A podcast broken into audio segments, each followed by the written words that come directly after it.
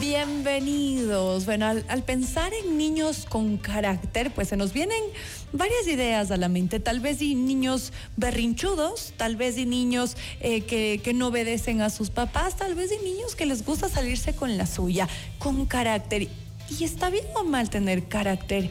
Yo creería que está bien, solo que está en nuestras manos como papás el saber guiarlos de forma correcta para que ese carácter pues brille y sean grandes adultos en el futuro. Así es que hoy hemos invitado a Estefania Piñeiros, directora del Centro de Educación Inicial de la UTE de Huellas de Ternura, y nos va a dar esas claves para educar a un niño con mucho carácter. Estefania, qué gusto tenerte, bienvenida. Muchísimas gracias por la invitación. Em, sí, es importante saber cómo manejar a un niño con carácter. Comúnmente se les dice que son malcriados, desobedientes, pero más que nada creo que son niños bastante activos, son niños maravillosos cuando se les sabe abarcar bien, cuando somos asertivos con, con, con las relaciones que tenemos con ellos. Entonces sí es importante primerito la empatía, sea como padres, madres o como docentes también, ¿no? De acuerdo. Y claro, muchas veces el primer hijo es tranquilo, dócil, obedece, el segundo igual y el tercero es una revolución. Entonces, no es que haya un manual ni que los papás actuaron de A forma o B forma, sino que cada ser humano es, es diferente y creo que es parte de la, de la belleza y del reto como papás. En este caso, un niño que no obedece, porque les gusta salirse con la suya y tienen claro lo que quieren y siguen hasta, hasta, hasta que lo consiguen. Los que tienen rabietas, los que gritan. Si esto pasa cuando son chiquitos sí, y si no se les da una guía adecuada, podrían tener problemas cuando ya sean adolescentes o adultos. Claro que sí, claro que sí. Al contrario, si es que les das una buena guía o, hay un buen manejo con ellos, de adultos son personas muy emprendedoras, son valientes, son retadores a sí mismos, entonces es importantísimo poder eh, moldear la conducta y la personalidad siempre y cuando también respetemos sus individualidades. Es esa gente que cuando crece de verdad son los que son fuertes y sacan adelante algo, son líderes. Exacto. Es una gran responsabilidad. Entonces, ¿cuáles serían los consejos para poder criar de una forma correcta a un niño con mucho carácter? Bueno, lo primero es establecer rutinas claras siempre en casa, manejarlas bastante bien, porque comúnmente estos niños suelen frustrarse bastante fácil. Entonces es importante que las rutinas en casa y en la escuela se mantengan. Ok. Y después, como sabemos ya que nuestros hijos o nuestros alumnos pueden, en ciertas circunstancias, pueden hacer un berrinche, pueden no querer eh, escucharnos, siempre es bueno trabajar la anticipación. Ok.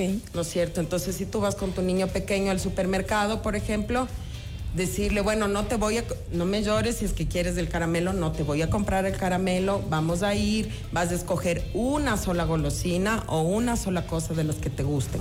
Siempre hay que trabajar la, la anticipación y ellos siempre tienen que saber qué tipo de actividades se van a realizar.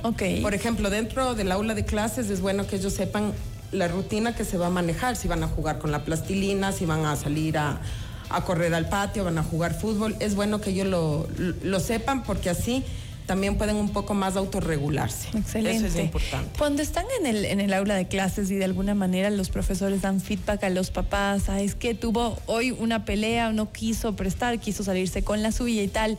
¿Cuál debería ser el acompañamiento en casa? Tal vez retarle al niño no, no, creo.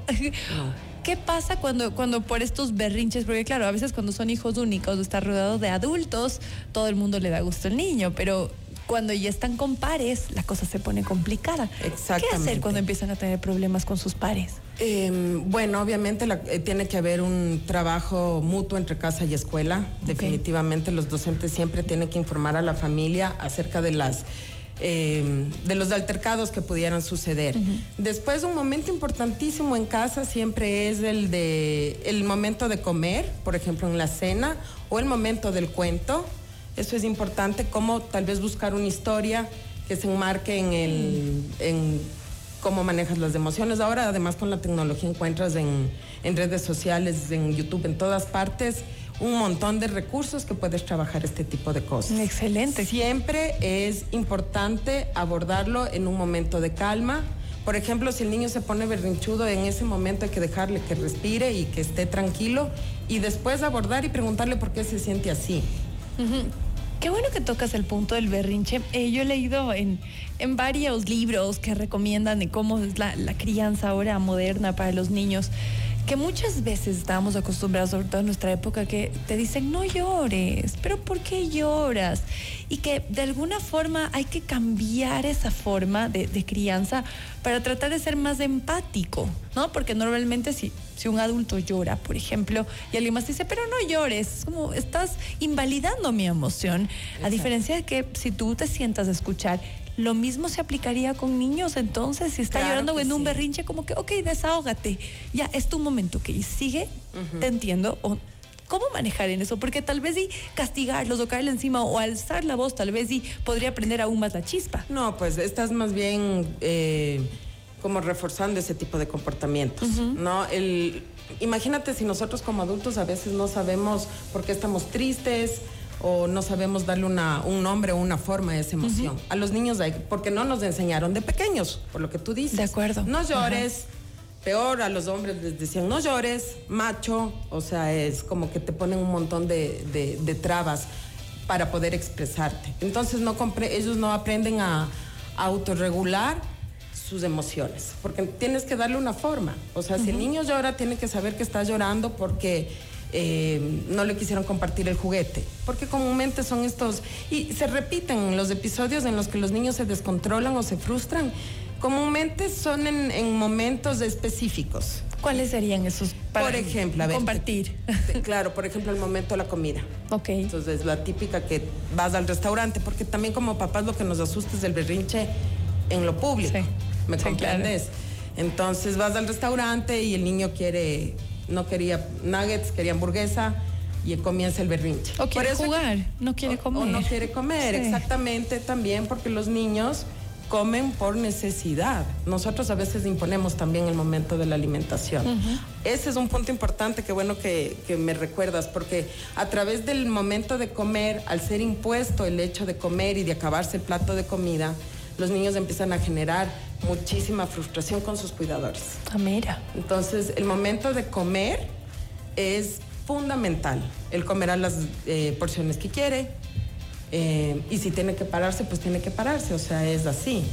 Ok. No, entonces. O sea, no habría que de alguna manera forzar al niño a mantenerse sentado con el resto de la familia mientras el resto acaba de comer. Normalmente a los niños les sirven antes, se come tres cucharas y, se va, claro. Ok. Pero por eso es importante trabajar la anticipación. O sea, si hay momentos en los que el niño tiene que permanecer sentado 5 o 10 minutos, se le cuenta y se le explica por qué. Ok. Ellos necesitan dar, eh, son concretos. O sea, un niño también, claro, tienen una fantasía increíble, una imaginación hermosa, pero el momento que uno quiera dar instrucciones o quiere pedirles algo, tiene que ser concreto. Excelente. Tiene que ser algo que ellos puedan materializar. Quisiera retomar el tema de los castigos, de incluso el uso de la violencia. A veces eh, no, pero yo nunca le he pegado a mi hijo. No, pero tal vez si le, le alzas la voz o, o le, le coges fuerte o porque sí, somos a veces los papás humanos, lo ideal es siempre hablar con calma, paz y tal, pero hay momentos en que uno no duerme bien la noche porque el niño se levantó muchas veces, en que no te hace caso, en que toda la casa parece que va a explotar con todo el desorden y a veces ya la paciencia a uno se le acaba. ¿Qué pasa en esos momentos en los que uno dice, le va a castigar, le va a dar su time out, le va a gritar? ¿Qué, ¿Qué, pasa en los niños cuando tiene esa respuesta por parte de sus papás? ¿Hay un cambio Tal vez sí, tal vez momentáneo. O sea, si la respuesta es, eh, digamos, poco asertiva o un poco violenta, por así decirlo, y es frecuente, creo que en ese punto ya como padres y como madres deberíamos optar por ir a una terapia. O sea, si estamos empezando a crear una relación o una dinámica en ese sentido, el niño se va a portar peor. Olvídate. Y tú como mamá te vas a acostumbrar a gritar y entonces esa es la dinámica. Y se va a frustrar entonces, aún más. niño y mamá, y, mi papá, claro. Pero pasa, a mí como mamá me, me, ha pasado. Que levante la mano el que nunca le haya pasado. Claro, pues, o sea, sí, te pasa, o sea, que tienes y... Pero igual que ellos, tú tienes que calmarte, respirar y después pedir disculpas, ¿no es cierto? Porque estás enseñando a tu hijo a ser empático también. De acuerdo. Y que a él pida disculpas en cuando se le pasa la mano con mamá o papá o el hermano. Una última pregunta, y es que hay niños que no tienen, parecería que no tienen miedo a nada, ¿no? Que se suben a todo, que no les importa caerse, romperse algo. En este caso de los niños con carácter, tal vez llegar al punto en que, bueno, si no me haces caso, ok, te vas a caer. Y si le adviertes muchas veces, pues que se caiga y aprenda por sí solo. Estos niños son de los que tienen que aprender por sí solos. No, tienen que aprender con la reflexión. Ok. O sea, definitivamente hay que hacer siempre un acompañamiento. Entonces, si el niño no tiene miedo a caerse, bueno, ahí también hay unos temas neurológicos que habría que ver, porque siempre tiene que haber ese sentido de, de autocuidado. O saben que los papás de, alguna peligro. forma se van a lanzar a, a auxiliar. Hay niños claro. que no tienen realmente ese Ajá. instinto de, de, hoy, esto, hay peligro acá. Entonces hay que explicarle, o sea, si es que tú le dices, bájate de ahí, no te subas a la pared o lo que sea, gritando, pero no le das un, un no materializas del por qué, Ok. entonces él no va a asimilar nada, ni ella tampoco. Y no importa la edad que tenga, desde que son chiquititos hay que Siempre. explicarles, aunque Sí. sean bebés. Aunque sea Siempre bebés, entienden. Siempre. Ahora, la última pregunta y para cerrar, cuando hablamos de adolescentes y tienen carácter y ahí la cosa es más compleja, Uy, ahí la cosa es más compleja. ¿qué hacer? Con adolescentes siempre ya se puede dialogar.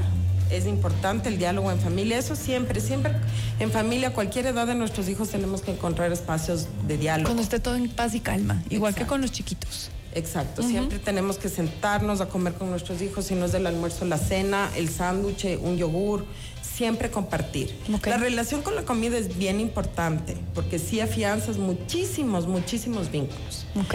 Con el adolescente, pues es el diálogo.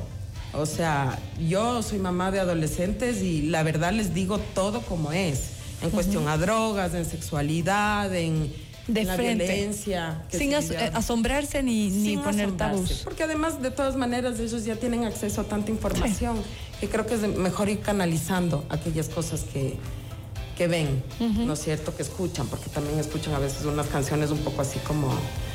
Eh, sí, es sí. complicado el trabajo con adolescentes, pero si has hecho un buen trabajo en, en infancia, créeme que...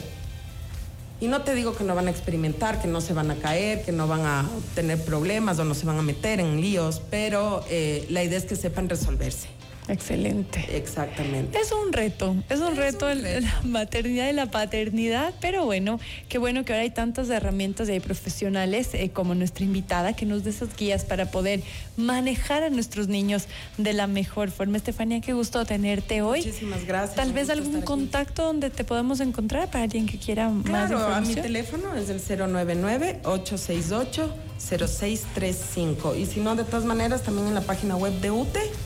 Eh, ahí está nuestro centro infantil que les invito a que nos conozcan. Es un espacio maravilloso, muy asertivo, eh, de crianza asertiva. De hecho, damos muchos tips a las familias para eso. Contamos con psicopedagogas.